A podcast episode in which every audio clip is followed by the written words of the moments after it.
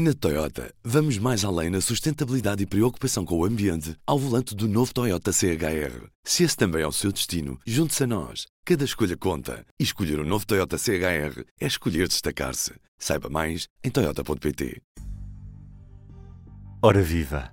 Este é o P24. Estamos num final de semana verdadeiramente europeu em Portugal. O Porto recebe os líderes europeus, ou parte deles Há também uma cimeira com a Índia. No fundo, o ponto alto da presidência portuguesa do Conselho da União Europeia acontece precisamente nesta sexta e sábado no Porto. Neste P24, tenho comigo a conversa a correspondente do público nas instituições europeias, Rita Cisa, que veio direta de Bruxelas para a cidade natal Porto. Viva Rita, muito bom dia. O que é que vai acontecer nesta sexta e sábado? Ora bem, eh, nestes dois dias vamos ter vários eventos, várias cimeiras a decorrer na cidade do Porto. Vamos começar uh, este, digamos, festival europeu com uh, uma conferência de alto nível que é promovida pela presidência portuguesa do Conselho da União Europeia e que já é dedicada aos temas do Pilar Europeu dos Direitos Sociais que depois serão aprofundados na Cimeira eh, Social, que é a reunião informal dos líderes eh, europeus. Qualquer reunião que eh, inclua os chefes de Estado e Governo da União Europeia, portanto, o formato do Conselho Europeu, é designada como uma Cimeira Europeia. Eh, a reunião que acontece eh, na sexta-feira uma vez que não terá todos os chefes de Estado e Governo uh, da União Europeia, é designada como uma conferência de alto nível e que terá uh, um painel bastante mais abrangente. Antes de tudo, P24. O seu dia começa aqui. Começa aqui.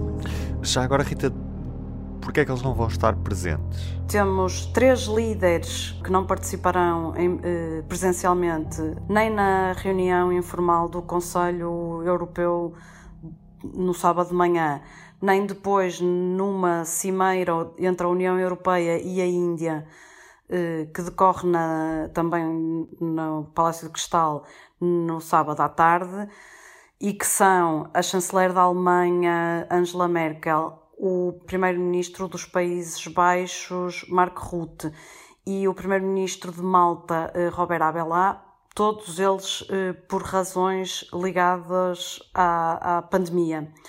No caso da, dos líderes da Alemanha e, da, e dos Países Baixos, a razão é que uh, a situação epidemiológica no país uh, é difícil, especificamente, os holandeses uh, estão sujeitos a uma quarentena à entrada em Portugal e, portanto, os, o, tanto a chanceler como o primeiro-ministro Ruth entenderam que não deviam passar a mensagem para as suas uh, opiniões públicas de que estariam a viajar quando os seus cidadãos estão, de certa forma, não proibidos, mas pelo menos severamente desaconselhados de o fazer.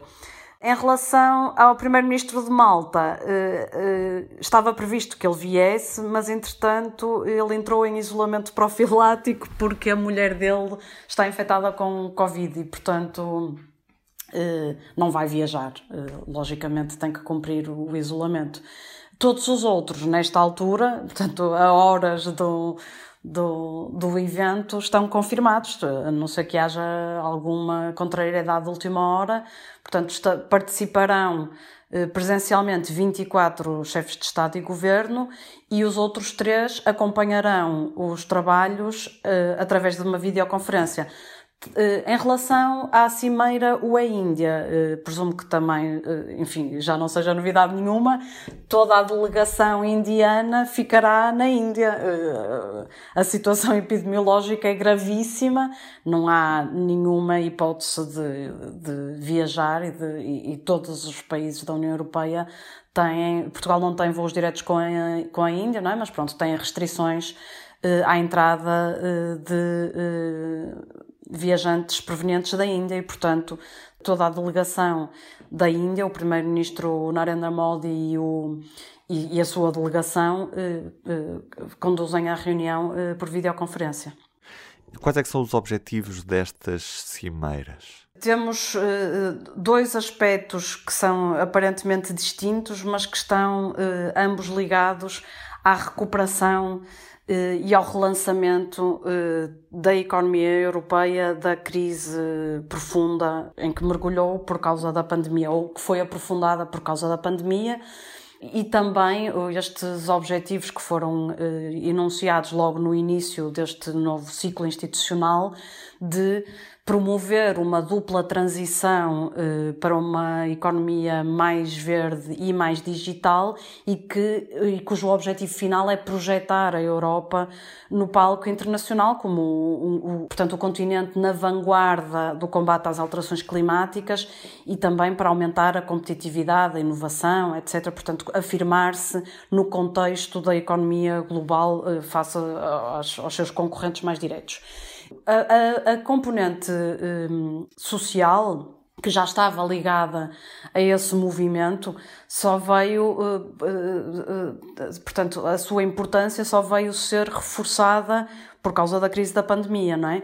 E, portanto, o objetivo é garantir que todas as pessoas que foram afetadas eh, tanto pela crise da Covid como aquelas que seriam, eh, que vão ser também afetadas pelas mudanças eh, inevitáveis que, que, que a economia vai, vai, ter. Portanto, quando estamos a falar na descarbonização da economia, estamos a falar, por exemplo, na perda de postos de trabalho irreversível, uma perda irreversível de postos de trabalho que estão associados, por exemplo, à exploração de combustíveis fósseis. Portanto, há uma série, ou, por exemplo, quando estamos a falar na digitalização da, da economia, estamos também a falar numa série de funções, não é? tarefas, que nesta altura são uh, desempenhadas por pessoas e que poderão passar a ser tratadas, quer dizer, que passam a ser algoritmos que que fazem, não é? Portanto, estamos aqui a falar sempre de um impacto social, eh, quer seja este impacto imprevisto de, da pandemia, como seja aquele que já se antecipava destas alterações eh, no, no, no desenvolvimento da economia europeia. E, portanto, trata-se aqui de alcançar compromissos, não estamos a falar em decisões eh, concretas, portanto, não estamos a falar em adoção de legislação, estamos a falar em eh, adoção de compromissos políticos para que, portanto, os custos sociais destes processos possam, de alguma forma, ser colmatados, ser apoiados, portanto, haver aqui apoios, haver aqui uma proteção, portanto, um reforço da proteção social, para que eh, este, para, para, para que não, não enfim não, não, não se deixe ninguém usando a, a, a designação que, que, que, está nos, nos documentos para que ninguém fique para trás não é? Portanto para que este processo não venha ainda aprofundar mais as desigualdades Uh, para que não venha piorar as oportunidades ou, e as condições de vida de muitas pessoas que, uh, que vão passar, ou que já passaram, que estão a passar ou passarão por uh, momentos de grande instabilidade, não é? A possibilidade de haver esse acordo em si será um marco muito importante.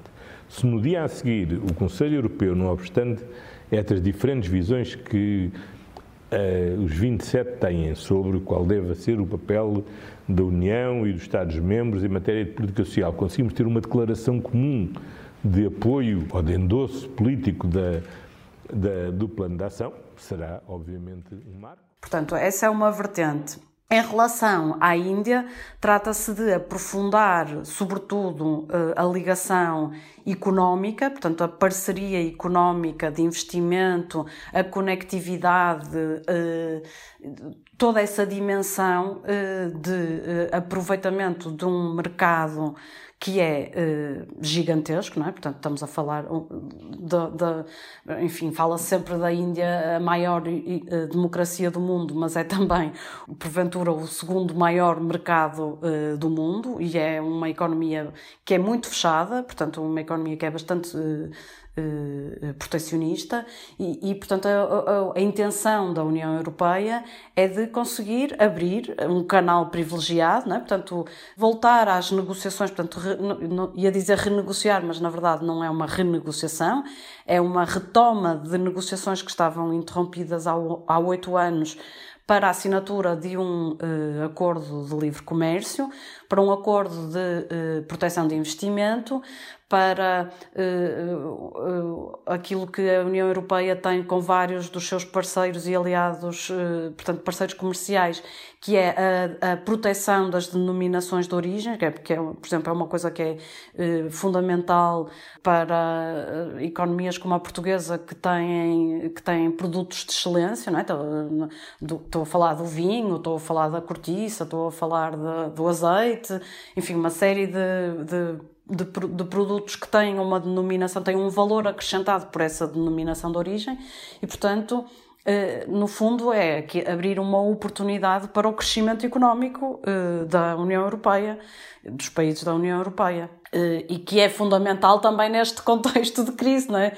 Entretanto, também sabemos que vai ser discutida a questão das patentes da vacina da Covid-19, das várias vacinas, esta, este levantamento da, das patentes vai ser certamente um dos temas fortes deste encontro de chefes de governo.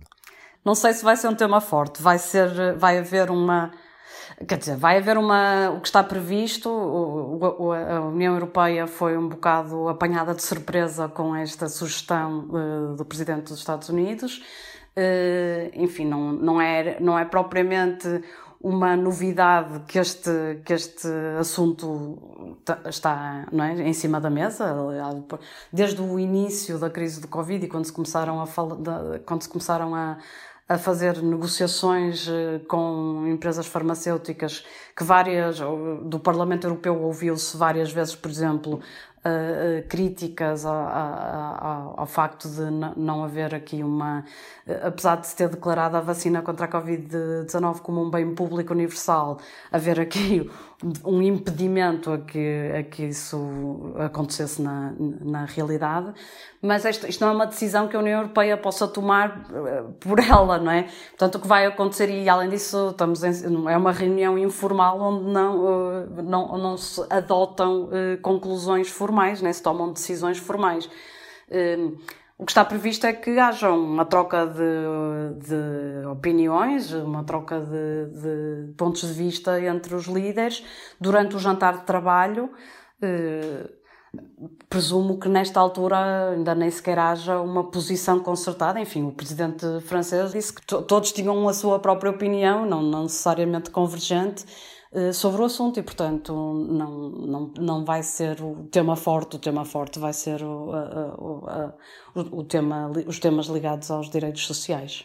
A presidência portuguesa falou muito neste momento alto da, da Cimeira Social Europeia, que de certa forma vai, vai marcar esta presidência mas isto na prática, o que é que diz ao cidadão europeu? Tu vais ter não só os representantes de todas as instituições europeias, os representantes dos Estados-membros e vais ter a participação dos parceiros sociais e da sociedade civil, e portanto vai haver aqui um envolvimento uh, geral eh, de compromisso, não é? Portanto, para que todos assumam de facto este, o compromisso de cumprir com as metas que foram fixadas pela Comissão Europeia eh, para a implementação do Pilar Europeu dos Direitos Sociais.